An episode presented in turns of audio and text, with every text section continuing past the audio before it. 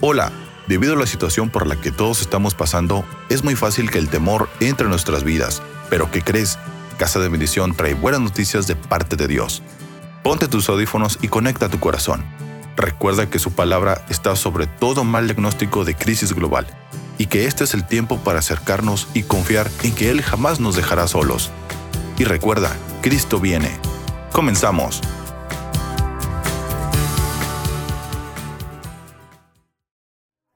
Amén. Estamos viendo la serie Solos. Diga solos. Está haciendo edificación a tu vida. También a la mía, ¿ok?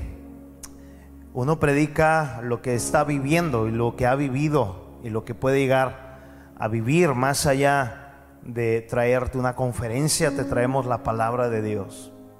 Amén. Yo le he puesto a este tema, nada será igual porque todo será mejor. Yo no sé si usted crea esa palabra. Nada será igual. Vamos, dígale a alguien con mucho respeto, dígale, nada será igual, porque todo será mucho mejor. Todo será mejor. En la parte 3, la semana pasada vimos el tema, la bendición que causó división.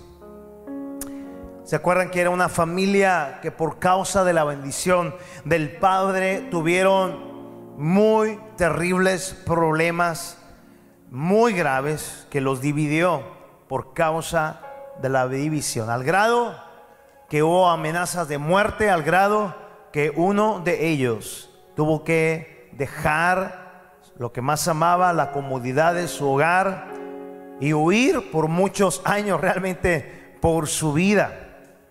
Y recordamos que Proverbios 10:22 dice que la bendición de Dios es la que enriquece y no añade tristeza con ella. Pero en ese cuadro de familia oh, no nomás hubo tristeza, hubo, una, hubo un quebrantamiento, se partió la familia a causa de la bendición.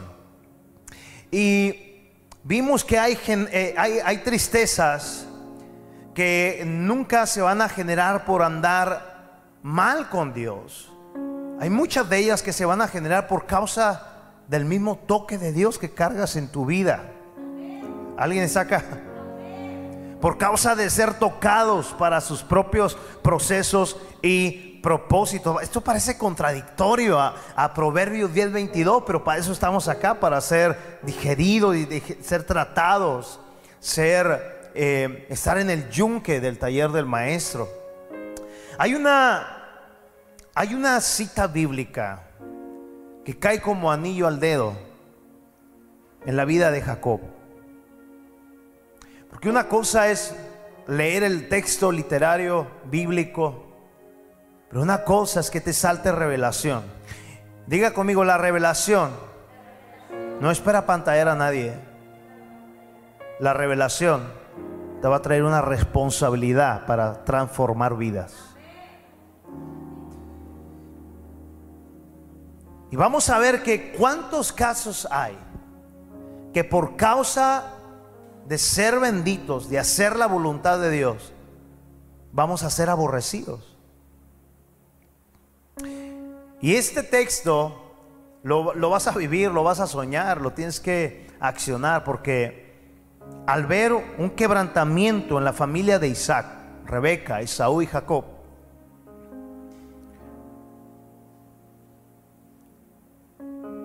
vemos que este texto podría ser dirigido a esa familia, sobre todo al que está huyendo. Diga, aquel que ha sido bendecido, pero que va a ser procesado para ser bendito. Amén. Levante su mano. Salmo 126, verso 6. Mire lo que habla. Esto es para Jacob. Esto es para ti, para mí, para las jacobitas y los jacobitos. Irá, diga Jacob, está saliendo de la familia. Irá andando y llorando. El que lleva la preciosa semilla, diga preciosa semilla mas volverá a venir con regocijo trayendo sus gavillas. Escúchame, amada casa, toca tu vientre en el nombre de Jesús. Escúchame, la semilla es la bendición. Lo repito, la semilla es la bendición. Es la promesa, es la palabra del Padre que trae sobre sus lomos, sobre su vida, este hombre llamado Jacob. Y cuando dice que volverá a venir con regocijo, nos está hablando de resultado, del resultado del proceso de ser tratado por la escuela de Dios para sus propósitos. Diga, en mi vida traigo semillas de palabra de Dios. Aunque estás llorando por un instante por algo que no provocaste, por algo que cayó sobre ti y porque así le plació al Rey de Reyes soplar sobre ti bendición. ¿Estás acá casa? El Salmo 126, verso 6 dice, la nueva traducción viviente, lloran al ir sembrando sus semillas, pero regresan cantando cuando traen la cosecha. Vamos, diga conmigo, nada será igual. Porque todo será mejor. Alguien puede alabar el nombre de Jesús en esta hora. Nada será igual. Porque todo será mucho mejor. Uh.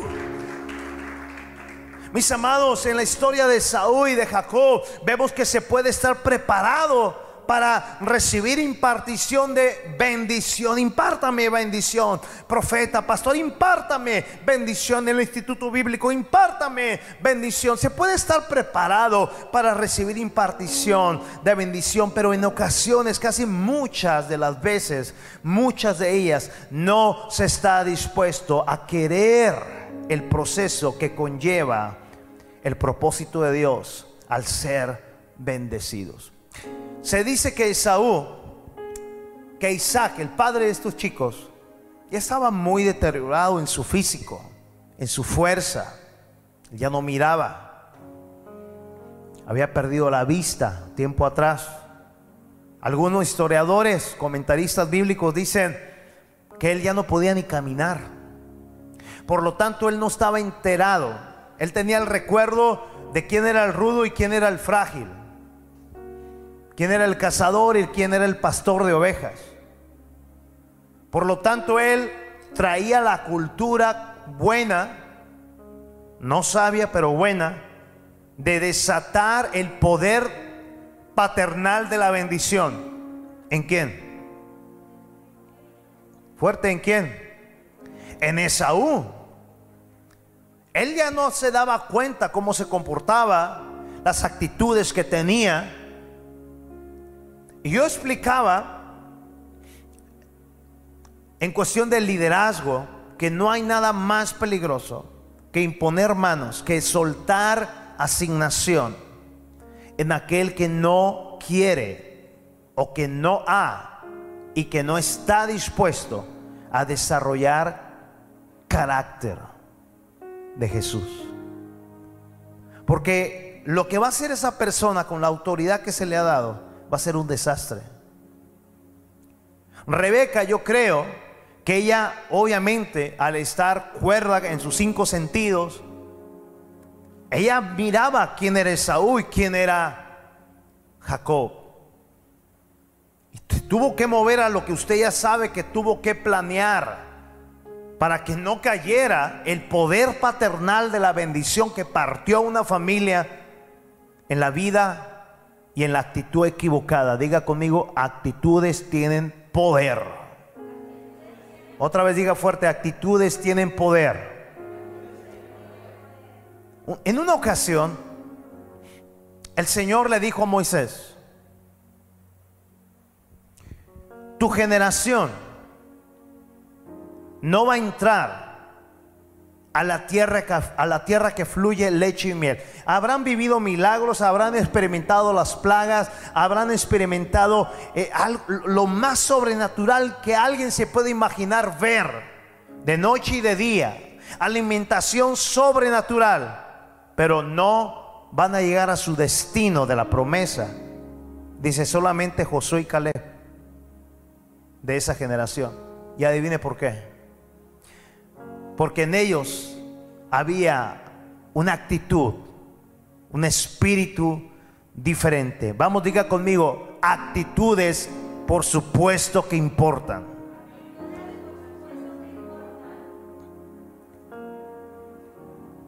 Amado, yo creo que Saúl estaba listísimo para recibir la impartición, pero no estaba dispuesto a querer el proceso que iba a conllevar el propósito del ser bendecido. Diga conmigo, hay bendecidos y hay benditos. En, Génesis 27, verso 41, dice aquí la palabra. Y Esaú, perdón, y aborreció Esaú a Jacob por la bendición con que su padre le había bendecido y dijo en su corazón, llegarán los días del luto de mi padre y yo mataré a mi hermano Jacob.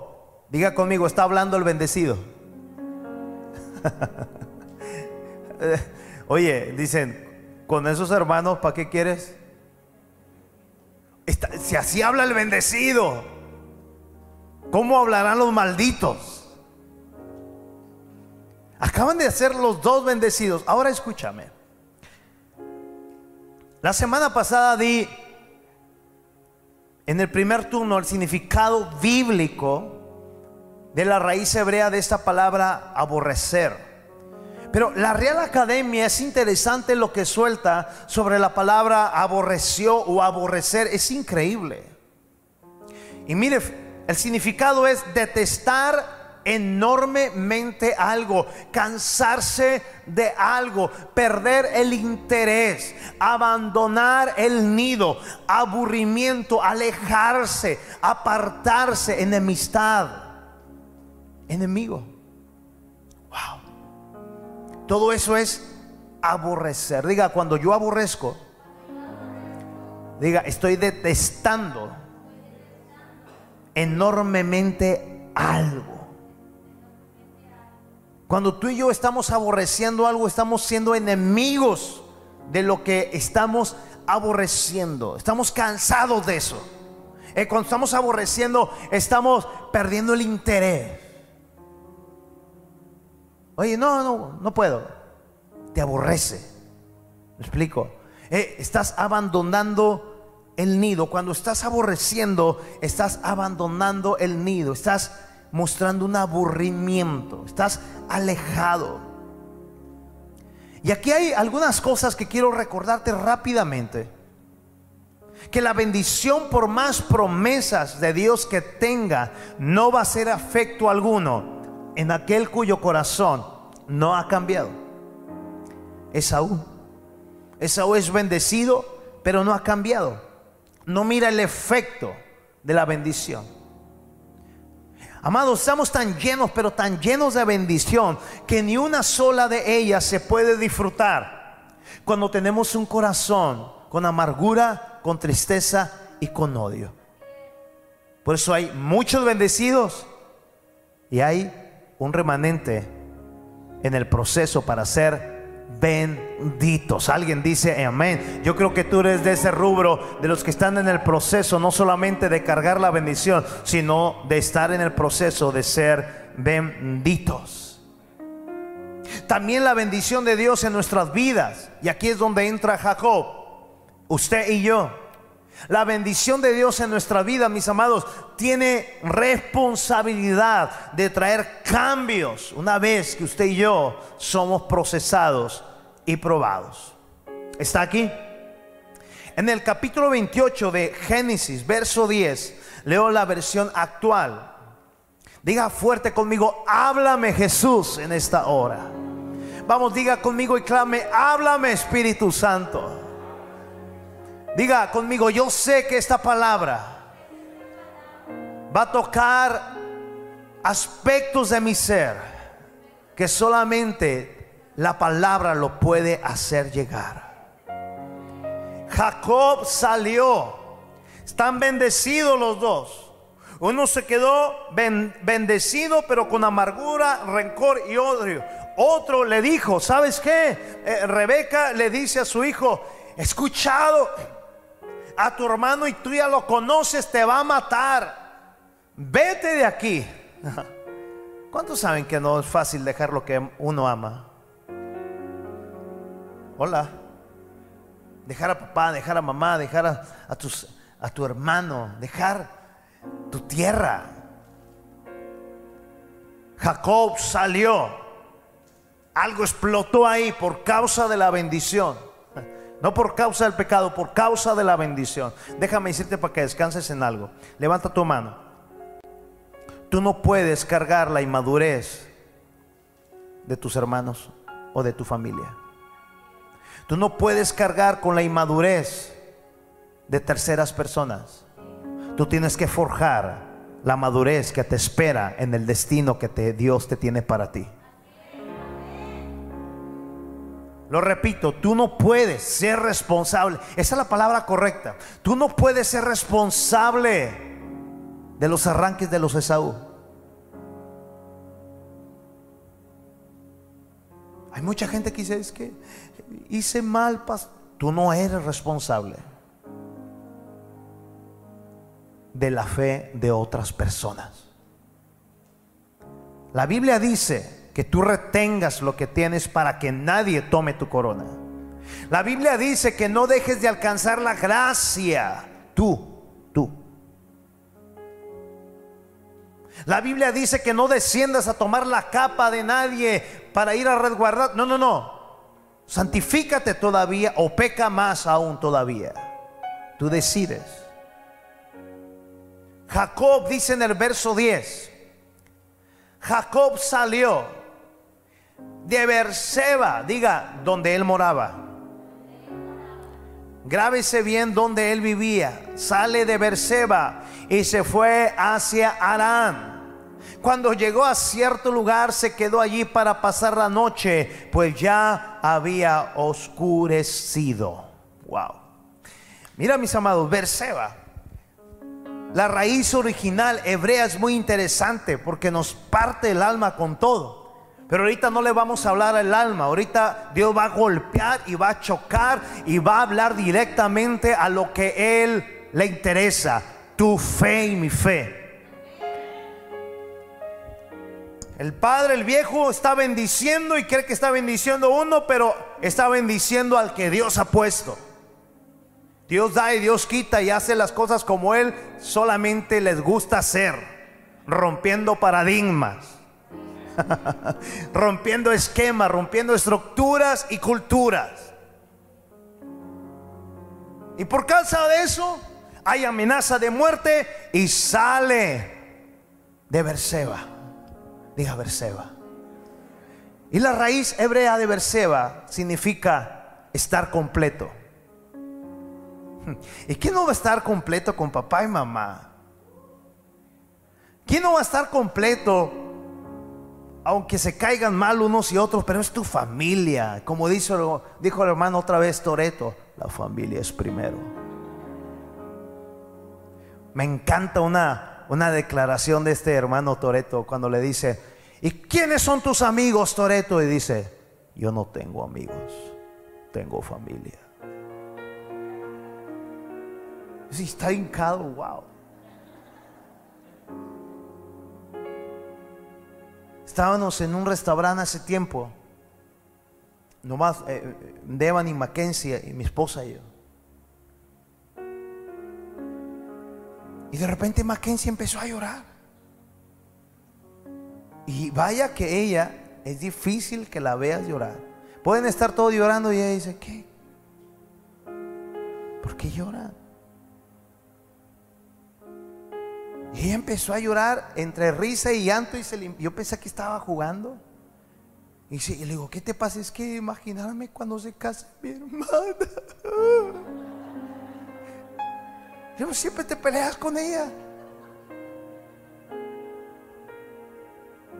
Diga, la familia es sagrada.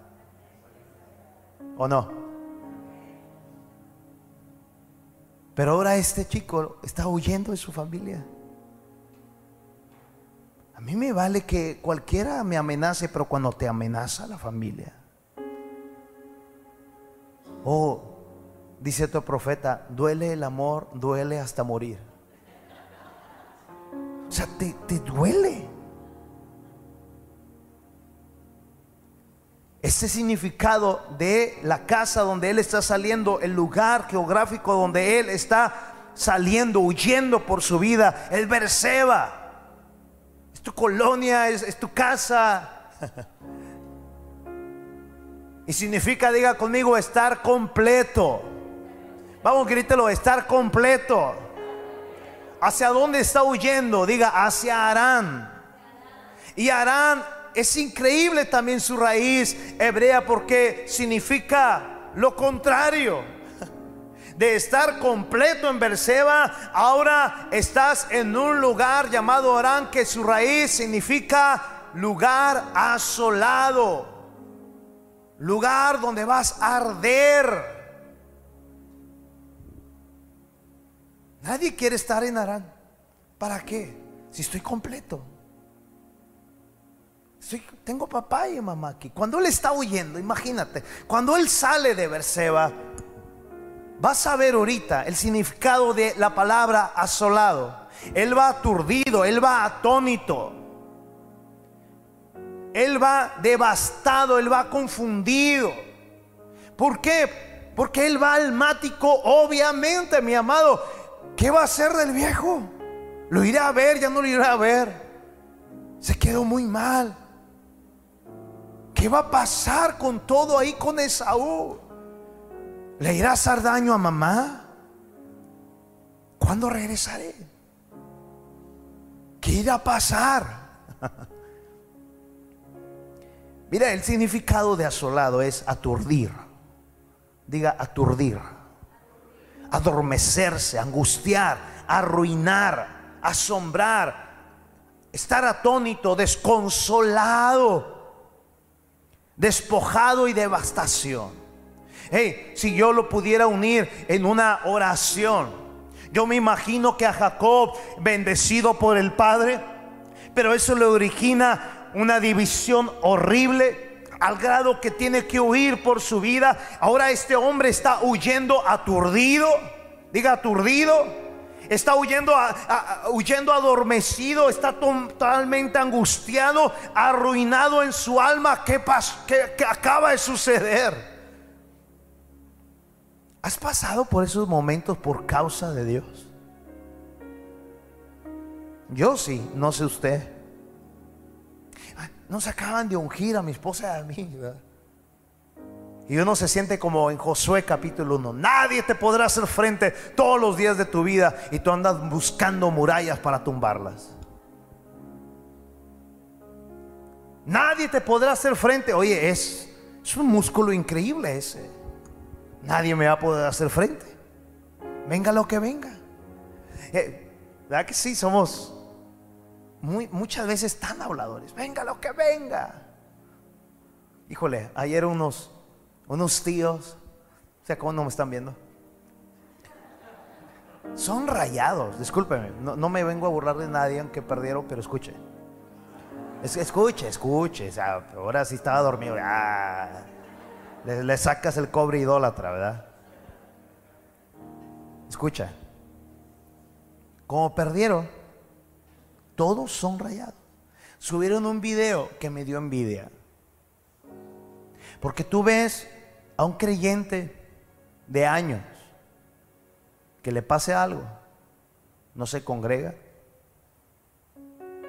Diga, ouch. Les pasa algo, se distraen en su fe. Digan, ouch. O si se congregan donde vayan, están todos aplatanados. Así como, ¿cómo, cómo voy a danzar? Si, pues, nada, y estos, estos tíos con sus hijas y todos, con su cerveza, ahí, con todo su, su karaoke ahí, eh, eh, rayados toda la vida. Eh, creían que me iba a quejar, pues no.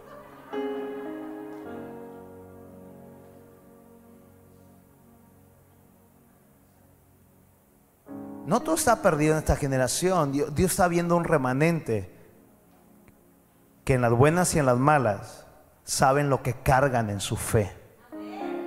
¿Está acá? Yo me imagino a este hombre, está diciendo totalmente aturdido, totalmente atónito, dice allá la palabra. Algo le explotó en la familia por parte del Señor de los ejércitos. ¿Qué ocurrió? Trae grabadas las palabras de su hermano, te voy a matar. Él está atónito.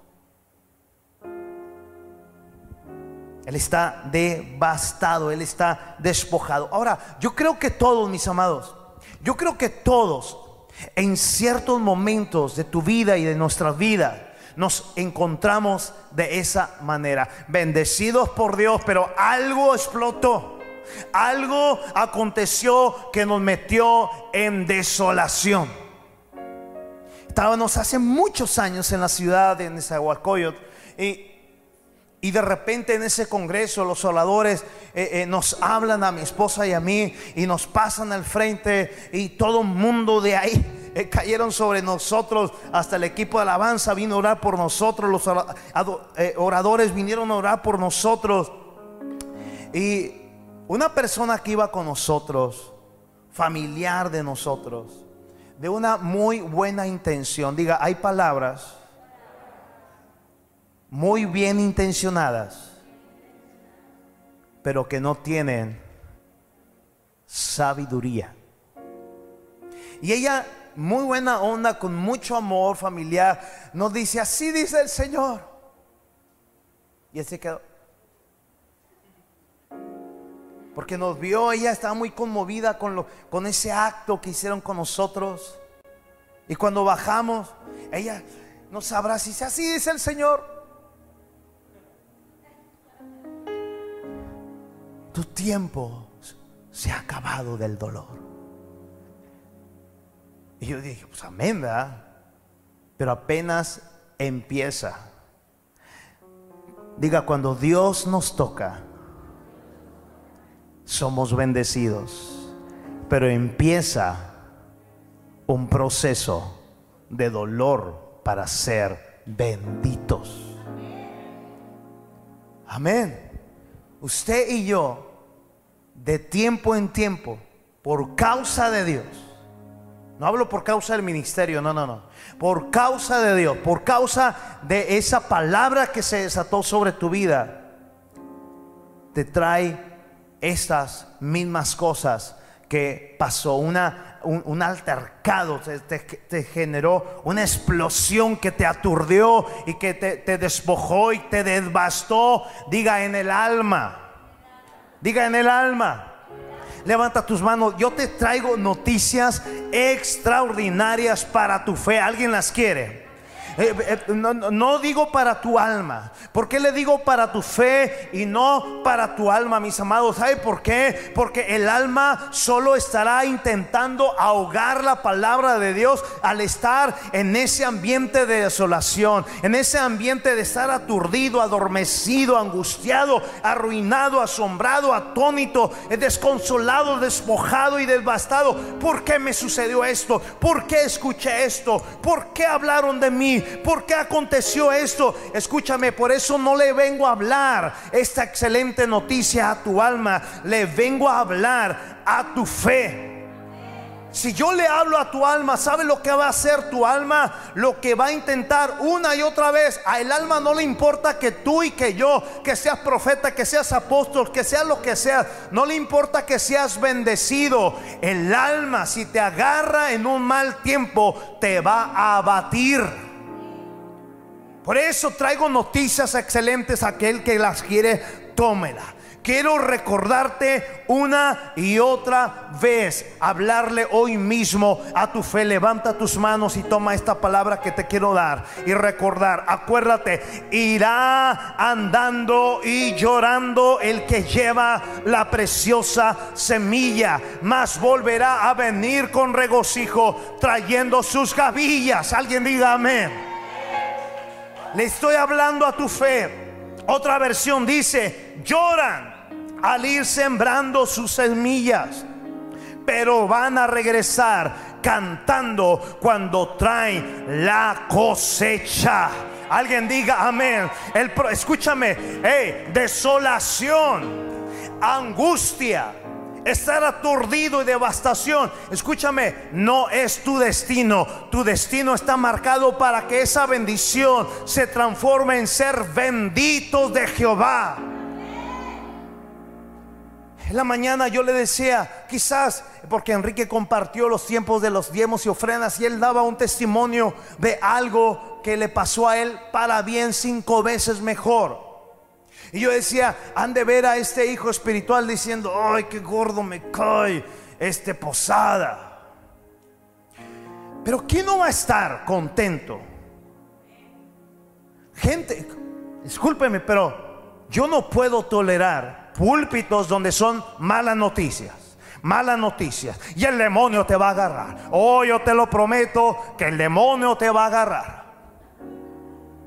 Y no le creas a esos falsos pastores que dicen que vías, que vas a mejorar y que, que, que nada será igual. No, las cosas se pondrán peor.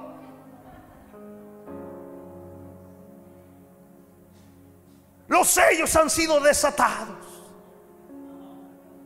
Los jinetes andan cabalgando. Pero el apocalipsis para la iglesia no es para miedo. El apocalipsis para la novia, que somos tú y yo, es revelación de gozo cumplido. No le creas a esos pastores que dicen las cosas van a mejorar en ti. O sea, esos llenan su eh, contenido de sermón teológico en tenerte arruinado, aplastado, devastado por toda tu vida. Escúchame, no, no, no, no. Dios te incomoda para que salgas usted a un proceso de maduración para ser bendito y bendecir a todo aquel que se tope con tu proceso. ¿Alguien dice amén? Hey, digo, imagínate. ¿Quién va a venir llorando cuando trae sus manos llenas de cosecha? ¿Le estoy hablando al turno correcto o no? ¿Quién va a traer una actitud incorrecta? ¿Por qué andas triste? No, es que estoy lleno de cosecha. Oye, ¿por qué ya no quieres jugar fútbol? Fue mi caso. No, no, no paro de meter goles.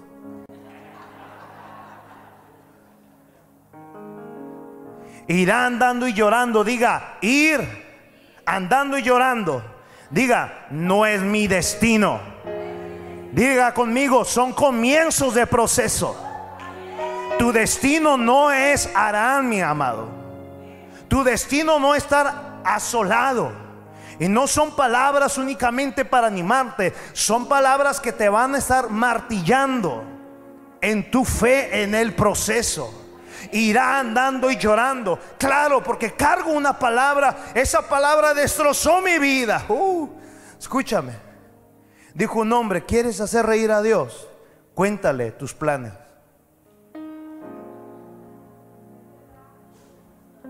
¿Quieres hacer reír a Dios? Cuéntale tus planes. Porque la mayoría de ellos te lo va a destrozar.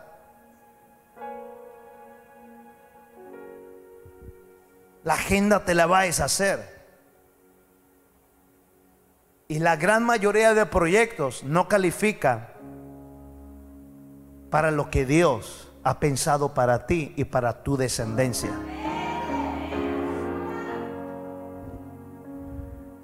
Lloran al ir sembrando sus semillas, pero regresan cantando cuando traen la cosecha. Escúchame, seas quien seas, oh levanta tu mano en el nombre de Jesús. Seas quien seas allá en casa, seas quien seas cuando llegues a ver esta palabra o que ya la estés viendo, escuchando a través de las diferentes plataformas. Seas quien seas y sea lo que haya generado desolación, harán en tu vida, sea lo que sea que haya generado lo que estás padeciendo, yo quiero recordarte que no se te olvide, escúchame, que cargas dentro de tu fe, la cual invade todo nuestro ser, semillas de Dios. Usted y yo cargamos en nuestro ser el amor de Dios. Usted y yo cargamos en nuestro ser propósito de Dios. Alguien diga amén. Si me duele, salí de Berseba, dejé todo, estaba completo. Yo ahora voy a un lugar desolado.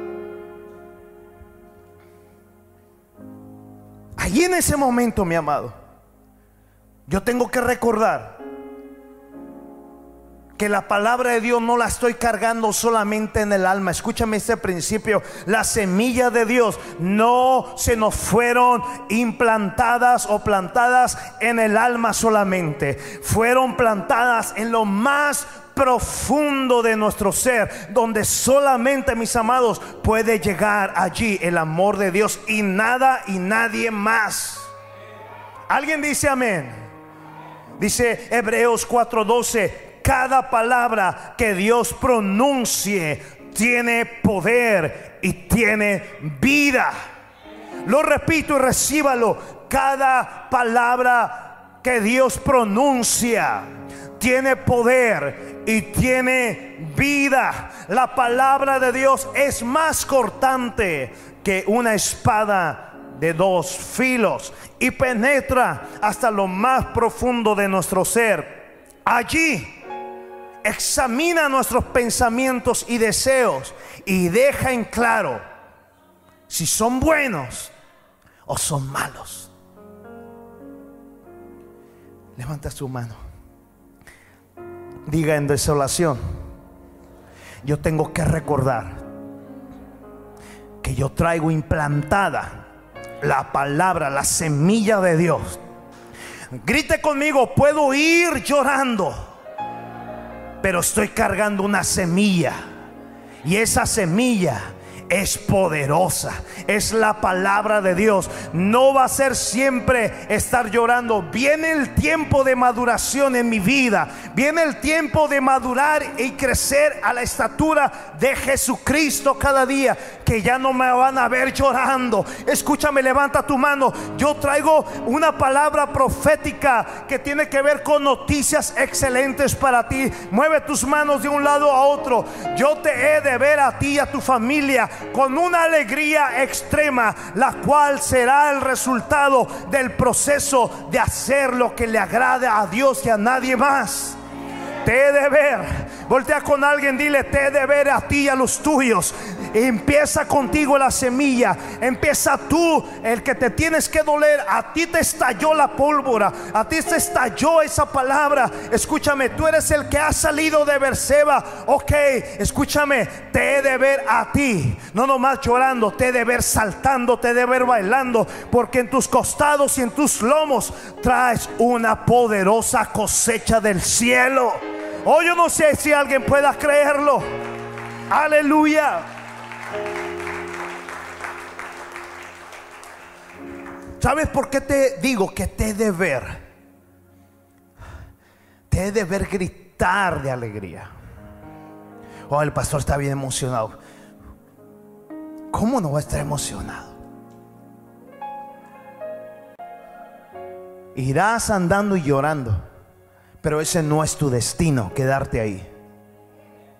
Te he ver volviendo saltando, cantando, gritando, porque ya traes cosecha. Dije que ya traes cosecha. ¿Alguien cree esta palabra? Eh, eh, dígale al que esté a su lado, te de ver bailando. Y no bailando hipócritamente como los que ayer subieron. Rayados toda la vida. ¿Qué rayados toda la vida? Ni qué nada. No, bailando en serio. Te de ver, escúchame como Ana, borracha por causa de la palabra. Borracha por causa de que quieres avivamiento y que quieres que lo que dé a luz no es para ti, es para México. Dígale a alguien, te de ver, loco por Dios. Hace mucho tiempo mi esposa le decía a una mujer, arréglate. No. ¿Por qué no vienes a matrimonios? No, eso ya pasó para mí. Ah, ah, el matrimonio ya pasó para mí. Diga devastación. desolada, arruinada. El esposo me decía, el esposo estaba... Eh, eh,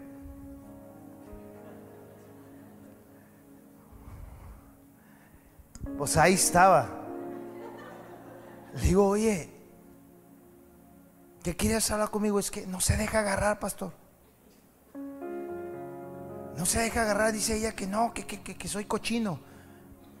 ¿Qué consejo me da? Le dije, ¿la verdad lo quieres? Arréglate. Peínate, cuñado. Báñate. Ah, no, no. Yo soy así. Soy barro.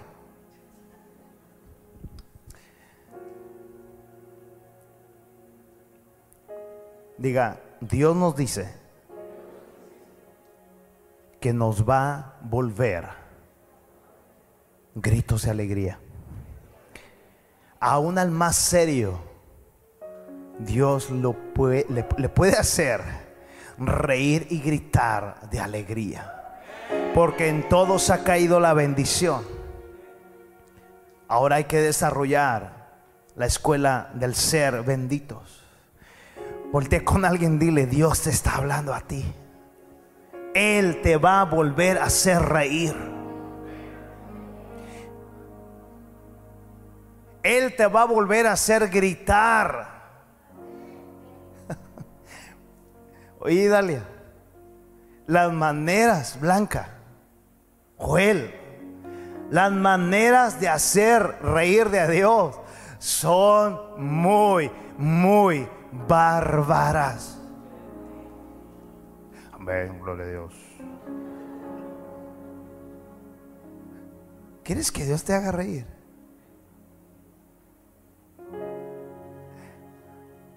Dios le dijo a Sara, Sara,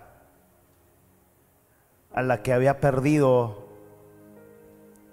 la costumbre de las mujeres,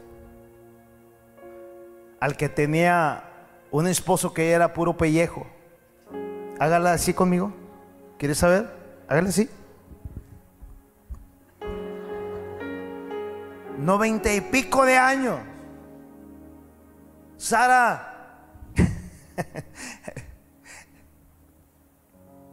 que me acordé de algo de Felipe el Castillo. Sara ya muy entrada en los ochenta y más. Y el Señor viene y la hace reír. ¿Se acuerdan? Voltea con alguien y dile, ¿en verdad tú crees que Dios te volverá a hacer reír? No, no, es que no, yo ya, yo ya estoy. Un día una persona le dije, ¿cómo estás? Dijo, estoy para el perro ya. ¿Qué? No, no, no le hablo a tu alma. Yo le hablo a tu fe, a las cosas que no son como si fuesen. Es, tonto pretender que un viejo de noventa y tantos años y una, una dama de ochenta y más vayan a procrear naciones. Pero cuando Dios le hace cosquillas a alguien, está produciendo vida está produciendo legado, está inyectando semillas que nada tienen que ver cómo te sientes, si eres capaz, si no eres capaz, si tienes fuerza, si estás preparado o no. Dios no trabaja con eso, Dios trabaja con fe y proceso. Que alguien diga amén en esa hora. Dios trabaja con procesos de fe.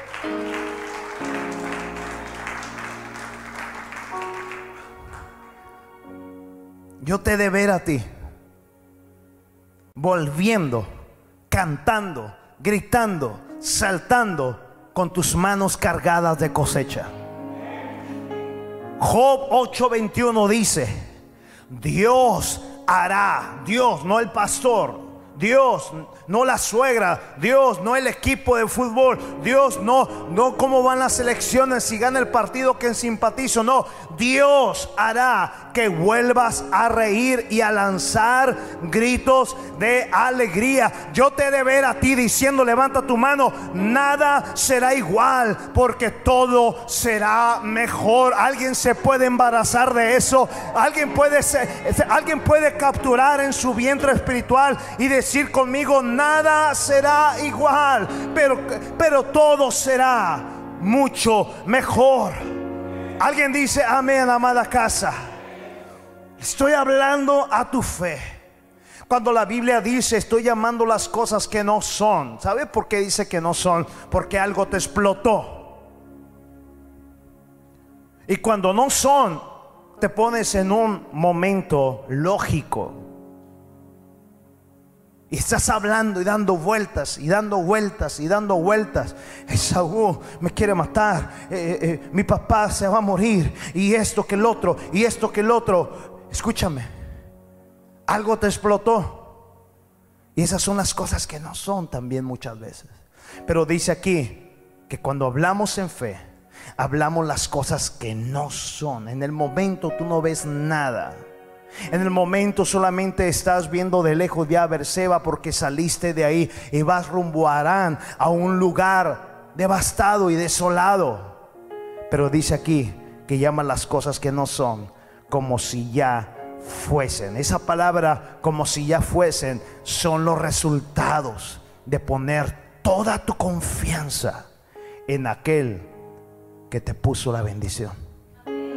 ¿Alguien está acá, amada casa?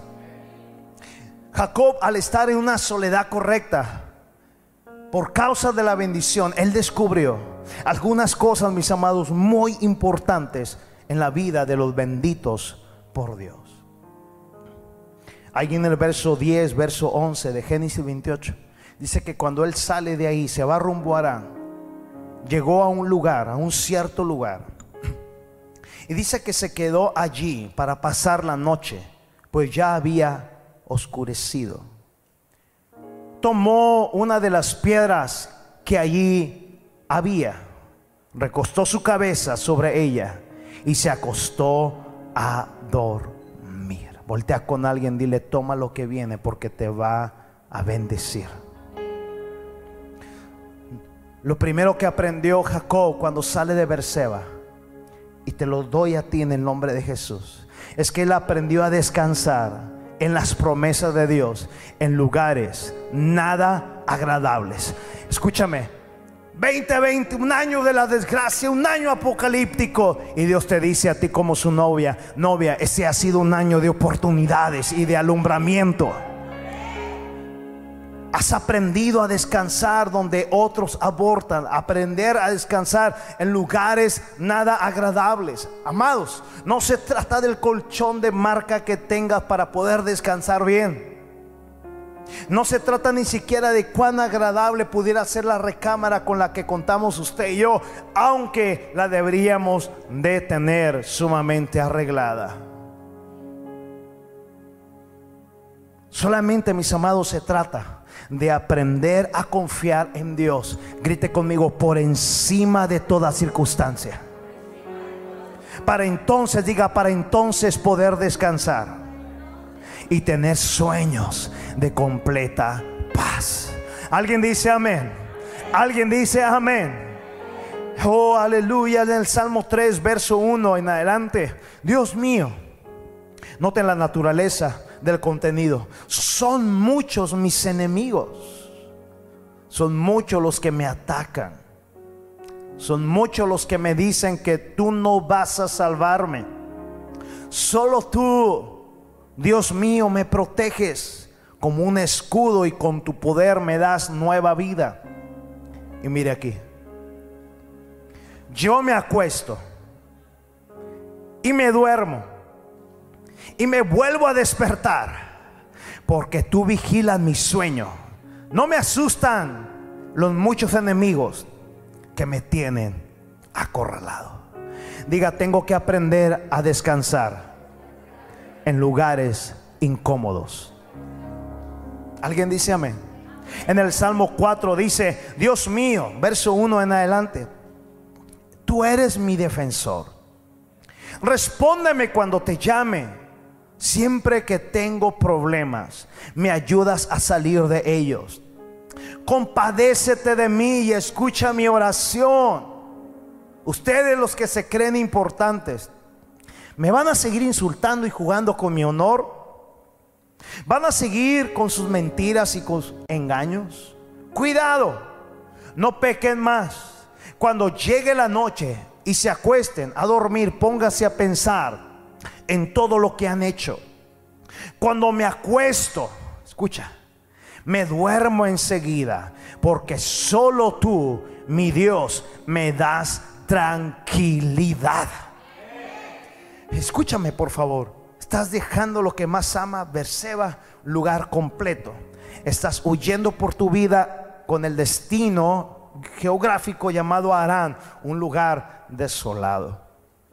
Obviamente este hombre va devastado, usted lo sabe, pero al caer la noche, escoge una piedra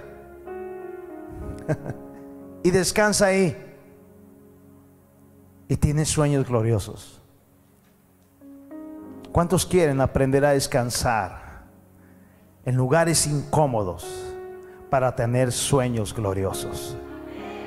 Si tú te fijas en estas citas, tanto en Jacob, tanto en los salmistas, ambos tienen un común denominador, diga conmigo, enemigos. Tienen amenazas, tienen ataques, pero no por eso perdieron el sueño. Escúchame esto. Las primeras cosas que hacemos cuando algo no sucede es que no podemos dormir. Como que se activa algo y no podemos dormir. Que el enemigo sabe muy bien que si no dormimos no vamos a andar rindiendo. Y si no rendimos nos van a escapar cosechas para administrarlas. En todos los sentidos. Otras cosas que suceden cuando pasan este tipo de explosiones. Como Jacob, Saúl, Rebeca e Isaac. Es que nos desentendemos. No comemos. Y eso nos hace más daño de lo que ya está.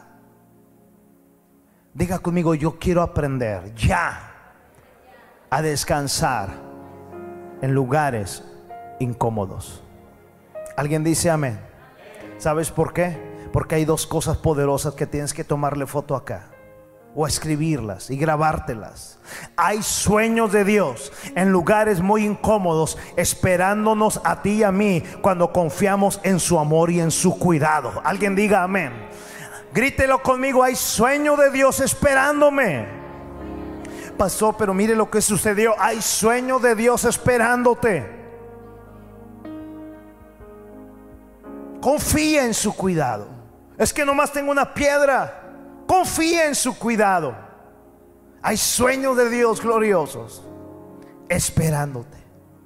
Otra cosa es que por más incómodo que sea la situación, escúchame, levante su mano por favor, descansa en la roca que es Cristo, porque escúchame, hay interminables semillas de Dios sembradas en todo nuestro ser. Esaú, escúchame, está completo allá en Berseba en lo lógico.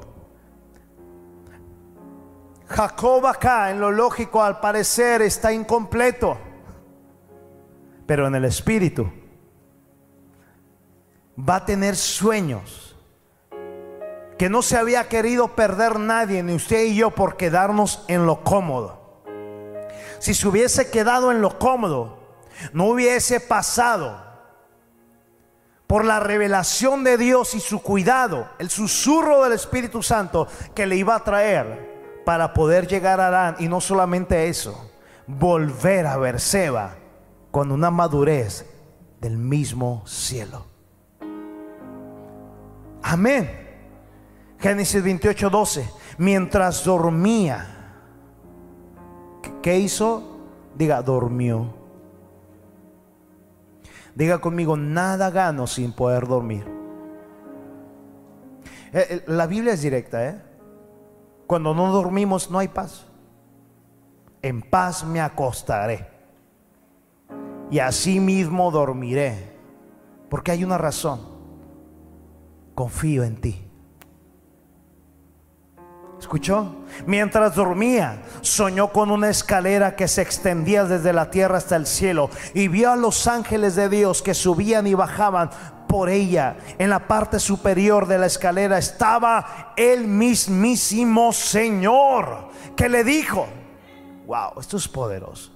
Le dijo, yo soy el Señor, Dios de tu abuelo Abraham también soy Dios de tu padre Isaac. Escúchame, la tierra donde estás acostado ahorita te pertenece. Te la entrego a ti. Y mira lo que le suelta, Joel, y a tu descendencia. Mira lo que te puedes perder por quedarte acá en lo que Jesús nos dijo en Marcos la semana pasada en la sesión 3. Piensen que les vine a traer paz y el Señor le dijo, no. Yo les vine a traer división entre ustedes. Y habla directamente al núcleo familiar. ¿Se acuerdan? Y no se trata de aborrecer a la familia. Se trata de amarla con todo nuestro corazón, pero nunca por encima de los propósitos de Dios. Si él se hubiera quedado ahí, perdóname, no más no las quiero, eh, tú, tú, eres mi hermano, tú eres el primogénito, perdóname, te juro que yo no fui. Y ahí se hubiera quedado, escúchame. Hay cientos de congregaciones que no han avanzado porque tienen clanes familiares caciques. Hoy estuvo con todo, amor. Eso merece que es un beso ahorita la salida, amor. Más si lo trato de volver a decir, no me va a salir.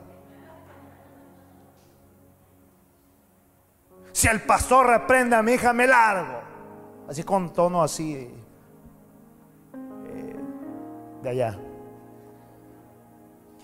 ¿Por qué bajó a mi hijo? ¿Saben quién soy? Sí, una hermana de Saúl. Y su tía va a ser Jezabel. Imagínate clanes en la iglesia controladoras de la iglesia. Hace mucho tiempo una familia, diga conmigo bien, el esposo quería con todo. Y Dios empezó a levantar al esposo. Y ella y Dalia no se le miraba bien. Tú mirabas al esposo así como dice la profeta, orondo. Tú no mirabas orondo. Y un día me confesó, ese pastor, es que yo nunca había estado así tan activo y no se refería a la iglesia. Nunca había jugado, eh, boli, ningún deporte. Hoy me siento muy bien. Y digo, pues, es que la mujer cargas.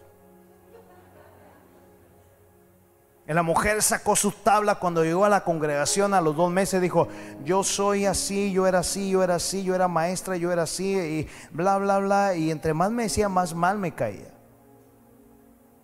Porque nadie le estaba preguntando. Y en su tiempo, ya están algunos, ¿quién Ah, ya sé quién es. En su tiempo yo empecé a trabajar sobre él. Y esa división, esa bendición generó un problema. ¿Por qué no más él? Y yo le digo, porque aquí yo quiero trabajar primero con el hombre. Las mujeres sabias debieron haber dicho, amén, pastor.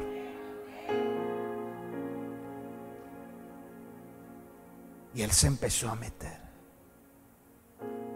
Él testificaba que la primera vez que cruzó la puerta del santuario, dice, este es mi lugar. Percibí a Dios.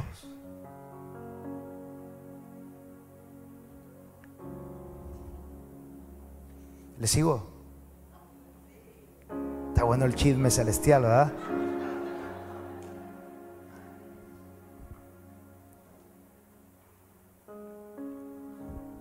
Y pasa la historia, pasa el tiempo, Y lo empecé a ver a él triste. Y un día me dijo, ore mucho por mi matrimonio, ore mucho por mí. Estoy batallando. Y luego me citan en su casa. Y la mujer dijo, pastor, estoy viendo que es mucho estar en casa. O sea, en casa de bendición. O sea, hice mis cuentas. o sea, es una, así dijo, es una exageración de estar en la iglesia. Y las cuentas que ella sacaba eh, eran más, ella pasaba más horas que yo aquí. Y me dijo, es que yo cuento desde que me estoy arreglando.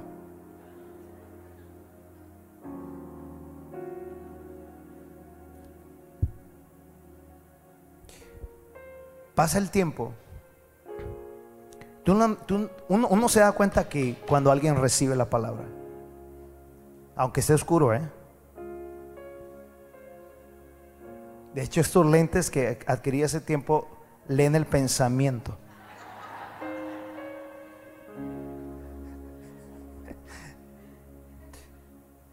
No recibía.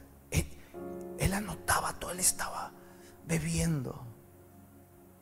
Y ella, ri, doña rígida, rígida. Y lo hacía porque sabía que yo la miraba. Y le hacía.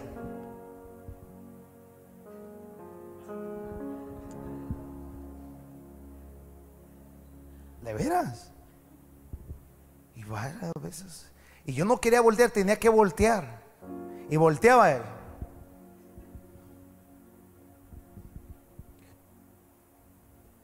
Piden una cita luego. Nunca me había tocado, mis amados, ver algo como esa cita. Cuando él entra, no estoy hablando de un chamaquito, eh. Cuando él entra, entra devastado.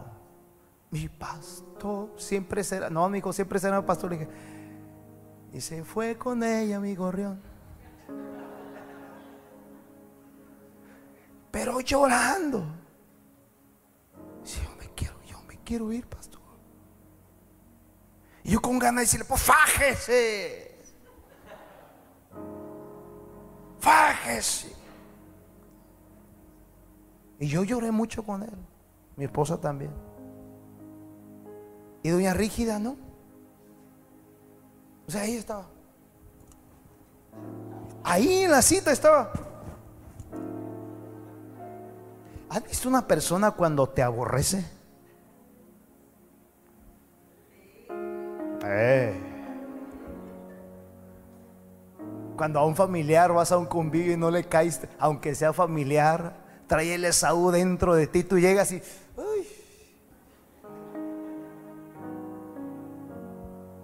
Él se fue quebrantadísimo. Lo vi después de varios años. Dígame, dígame dónde. ¿No le interesa? lo vi, lo vi en una parte. Mi pastor pastor. Y se quebrantó otra vez. Escucha esta palabra que te quiero dar. Tú no te puedes quedar estancado por una situación sentimental, sea la que sea. O sea, se predica de Jesús muy light, ¿eh? Pero Jesús le dice, eh, te viene a buscar tu madre y tus hermanos y dice que vayas. Y Jesús fue bien rápido, ¿verdad? Porque lo controlaba. ¿Ah? Sí, ¿no? la familia lo primero. ¿O qué Biblia estoy leyendo yo? ¿Y cuál Biblia está leyendo usted? Hay familias caciques alrededor del mundo que controlan movimientos de iglesias.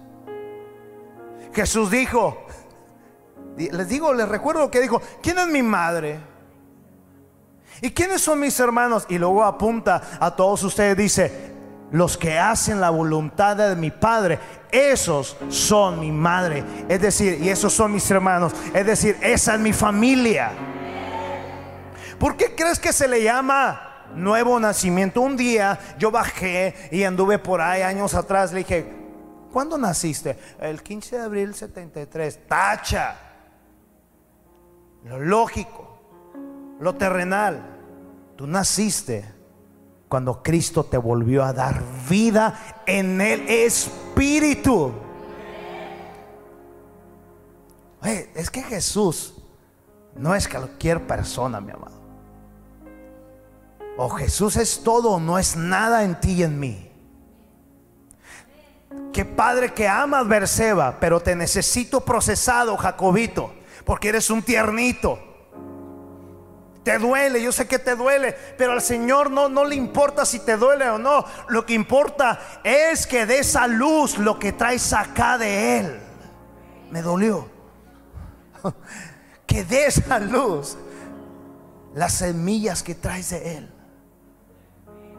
Vamos conmigo, mueva su vientre por favor y diga, yo traigo cientos y cientos de miles de semillas de palabra de Dios que me está procesando. Vamos, dígalo, vamos, vamos, ábrele su corazón a Él y diga, me está doliendo, la he pasado así, me ha devastado, la he llorado, pero he de volver, como dice la palabra saltando, cantando, llorando con el resultado de cosechas. Yo no sé si usted cree esa palabra.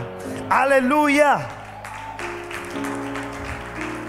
Uh, desolación no es tu destino. Diga conmigo, desolación no es mi destino. Alguien lo puede gritar, amén. Diga, desolación no es mi destino. Uh. Diga conmigo, tengo que aprender a llamar las cosas que no son como si fueran. Aquel está tranquilo, aquel está con mi papá y mi mamá y eso parte el alma. Pero yo traigo semillas que son más, mucho más que lo que allá dejé.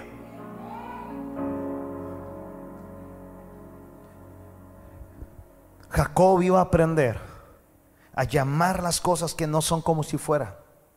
Este hombre también iba a descubrir, escúchame, a honrar a Dios, escúchame, con los bienes que en la lógica no tiene. Pero diga conmigo, pero está cargado de semillas. Y él aprendió desde ahí sin tener nada, hijo. Está diciendo, yo sé que Dios no es hombre para que mienta, ni hijo de hombre para que se arrepienta. Él es sí, amén, y es el ahora y lo que Él dice, Él lo ha hecho. No por mi capacidad, no es por tu talento, es porque por gracia Él así lo ha dispuesto para ti y tu descendencia. Hey, no te apantalle el cuadro que ves emocional. No. No le tengas miedo a dormir a la intemperie. El cielo es tu techo. No le tengas miedo. Esta bella mujer que es mi esposa no le tuvo miedo a casarse conmigo con todo lo inmaduro que era. Y, y aun y cuando había cientos de razones para que impidieran la boda,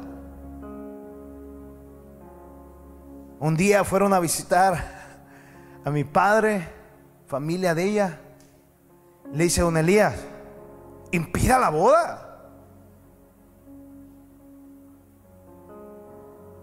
¿Dónde van a vivir? Y ella dijo, lo que Él me ofrezca, yo lo amo a Él. Lo que Él me dé, yo lo amo a Él. El matrimonio no son cosas. El matrimonio es Jesús en Él. Empezamos casi sin nada. Y nunca las cosas han gobernado el amor de nuestro matrimonio imperfecto. Es Jesús en nosotros. Levanta tu mano, diga, yo tengo que aprender a descansar en lugares incómodos. y vaya que era incómodo el cuarto que te hice, ¿verdad? Tú te recargabas en la pared y parecía que tenía vidrios. O sea, tú no te podías recargar en la pared.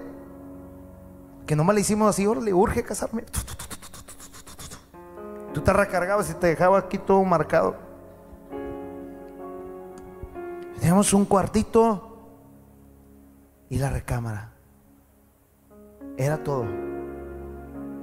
Absolutamente todo. Pero nosotros estábamos cargando palabra de Dios. Semillas de Dios. ¿Está escuchando, amada casa? ¿Cuántos quieren descubrir a honrar a Dios con lo que Dios ha prometido que tú tienes que descubrir? Ahorita estás aquí, pero Dios te dice, es tu arranque rumbo a Arán. Estás en una piedra, pero ahí te mostré sueños gloriosos. Escúchame, ángeles no vinieron aunque subían y bajaban de esa escalera, no vinieron a traerle una almohada, no vinieron a traerle una despensa para un mes. Simplemente fue para recordarle que Dios es fiel y es leal. Que Dios es comida abundante, comida del Espíritu.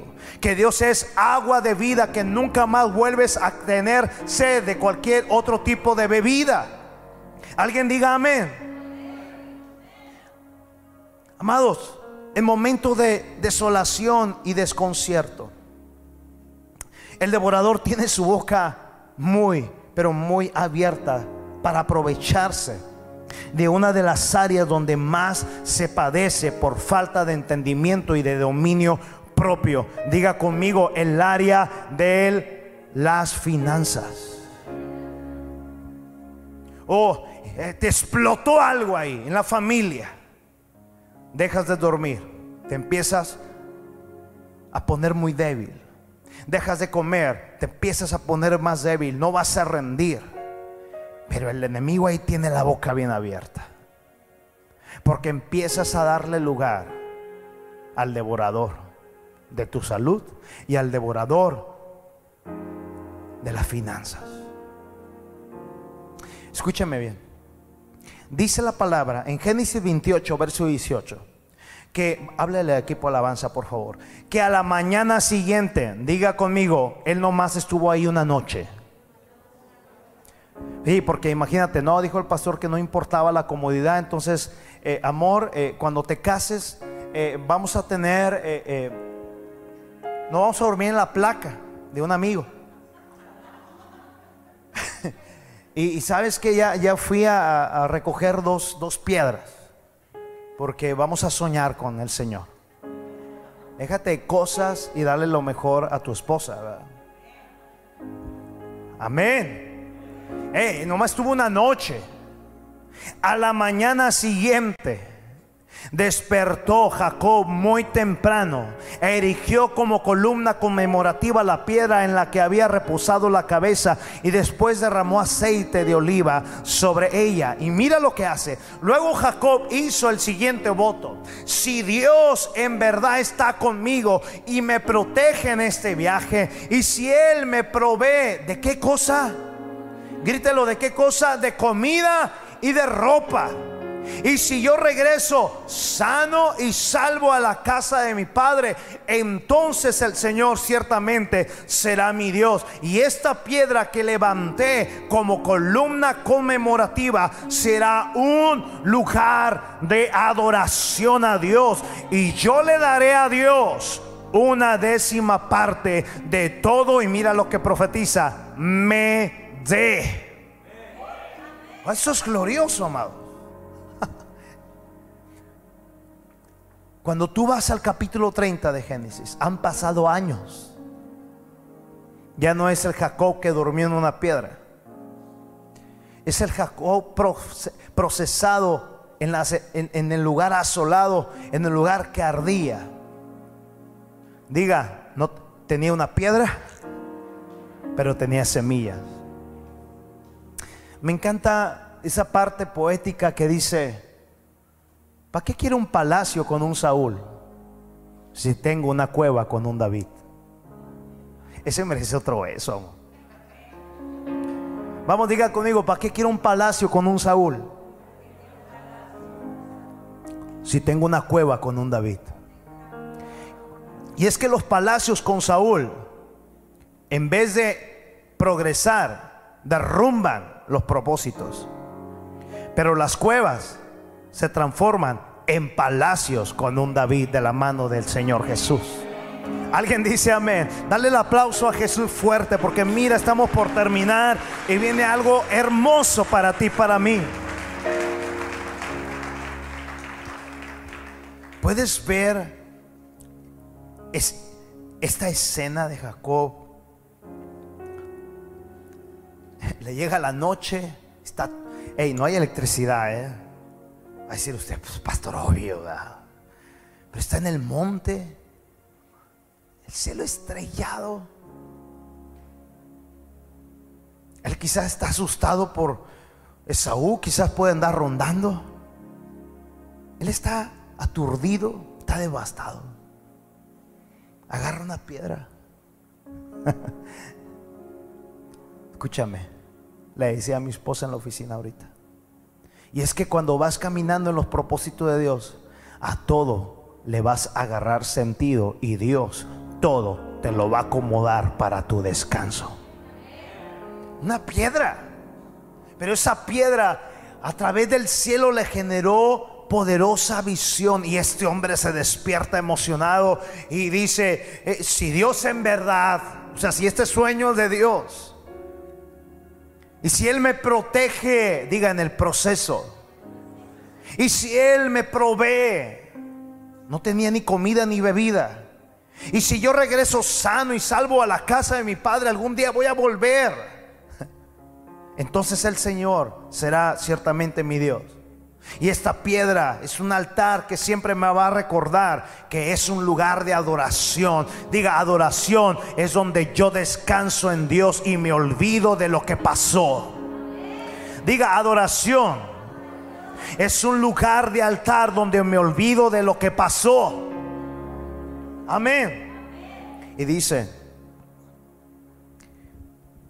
y yo le daré a Dios una décima parte este hombre no fue a un congreso, no fue a un instituto, fue a la fe, a donde Dios le podía hablar en un momento caótico. En el, en el capítulo 30, ya no está en una piedra. Mira verso 43, disfrútalo conmigo. Como resultado, no lo escucho, como resultado, Jacob se hizo más o menos riquillo. ¿Dónde está la piedra? No, dice que como resultado te habla de una escuela. Se hizo muy rico con grandes rebaños de ovejas y cabras, siervas y siervos y muchos camellos del año y burros. Diga muchos camellos y burros. Wow. Amado, si estás en una situación difícil, no la hagas más difícil al no depender totalmente de Dios.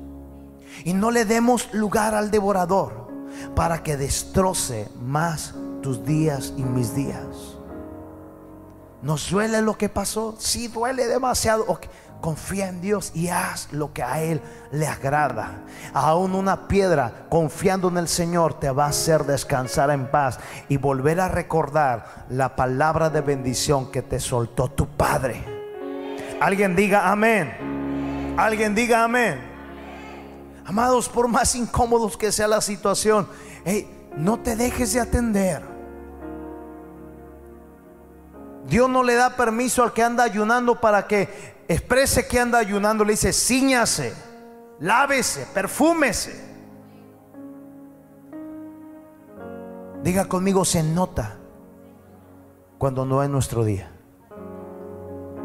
Pero resulta que los días es un regalo de Dios para ti, para mí. Todos los días, Proverbios 15:15, 15, para el afligido son dolor, pero al de espíritu contento, todos los días es un banquete y una fiesta permanente. ¿Alguien está acá, amada casa? Para concluir, amados, en Cristo Jesús todas las cosas no son complicadas. las cosas del reino no son complicadas. Amados, somos nosotros las que no las complicamos, las que nos ahogamos en un vaso que hacemos de un océano.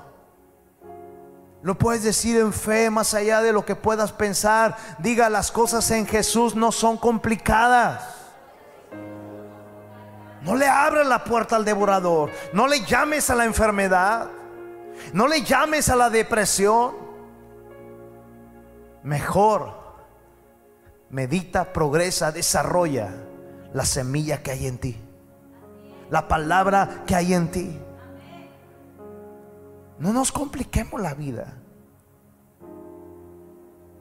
Administremos lo que Dios nos da, la vida, el matrimonio, la familia que Dios nos da, tus amigos, tus compañeros que Dios te da, el tiempo que Dios nos da.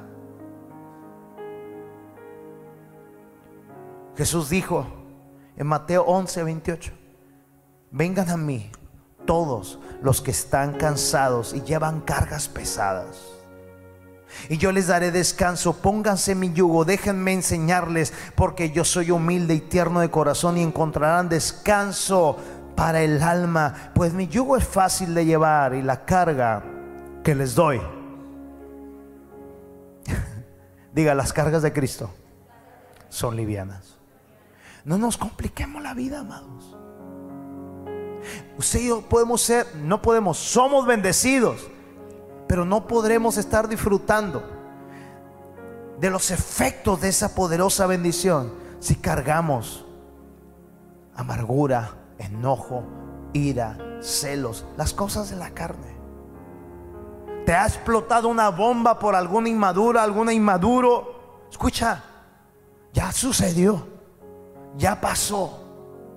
Hey, no se te olvide que dentro de tu ser, donde solamente llega papá Dios ahí, hay miles de miles de miles de promesas que las tienes que ver cumplidas en ti, en tu vida, en tu matrimonio, en tus hijos y en los hijos de tus hijos. Alguien diga amén ahora mismo, póngase de pie, por favor. Aleluya. Uh. gracias Señor. Padre, gracias. Gracias. Gracias, Señor. Gracias, Padre. Vamos, habla ahí sobre esta palabra, medítala. Y dile, Padre, gracias.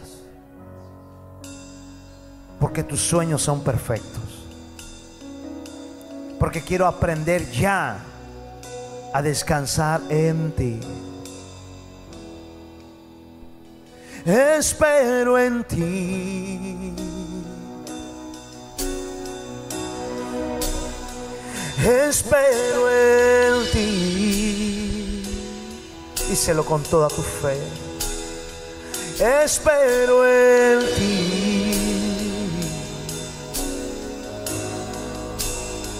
Habita aquí, donde no hay nada, solamente tú y Él. Esperamos en ti, Señor. Espero en ti. Espero en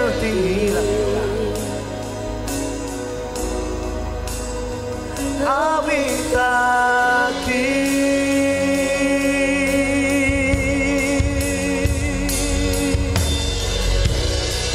Aleluya.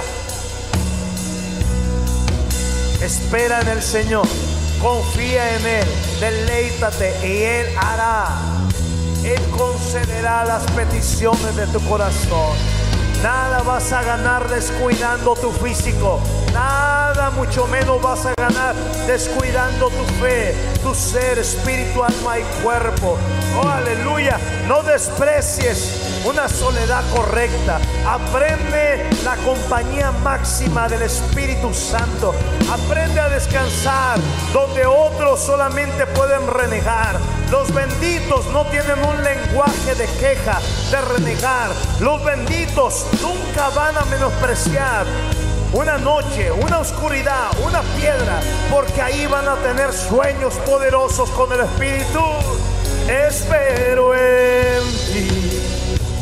Oh, aleluya. Espero en ti. Clama Jacob, vamos. Espero en ti,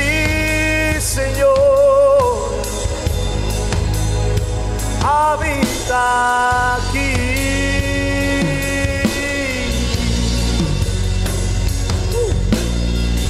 Nos rendimos ante tu presencia, nos rendimos ante tu presencia.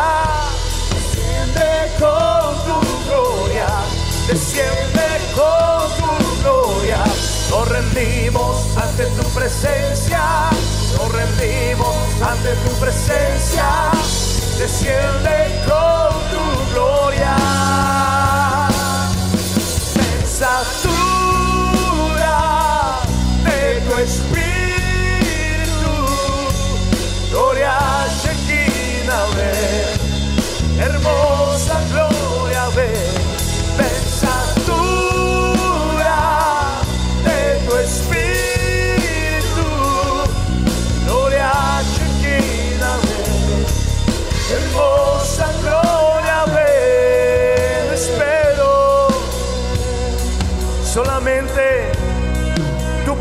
Saturar.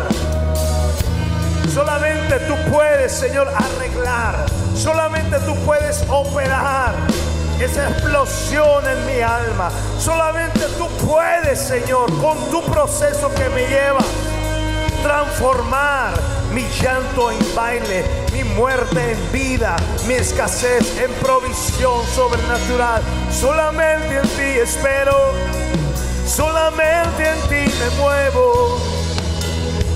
Oh, vamos Jacob, vamos mujer, vamos hombre, habla al Señor. Descanso en ti, reposo en ti, Señor. Oh, nos rendimos. Clama, dile, nos rendimos. Nos rendimos ante tu presencia. Nos rendimos ante tu presencia. Desciende con tu gloria desciende con tu gloria. Nos rendimos ante tu presencia, nos rendimos ante tu presencia. Desciende con tu gloria.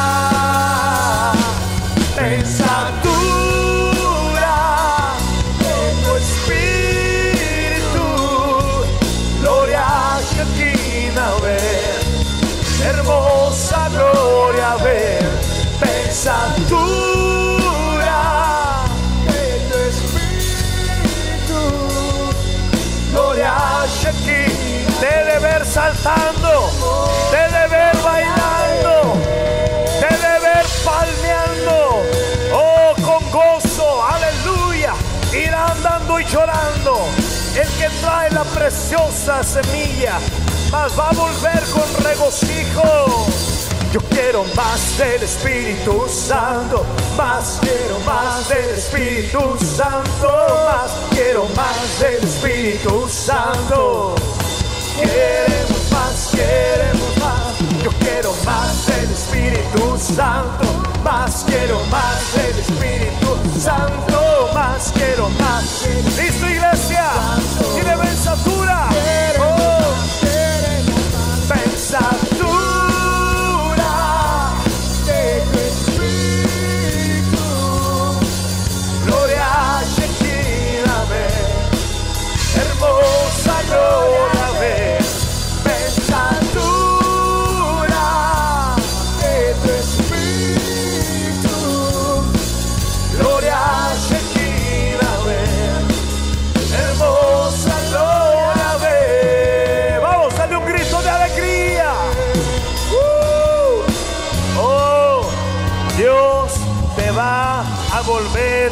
Hacer reír. Dios te va a volver a llenar tu vientre de gozo. Dios va a volver a hacer que vuelvas a gritar de alegría.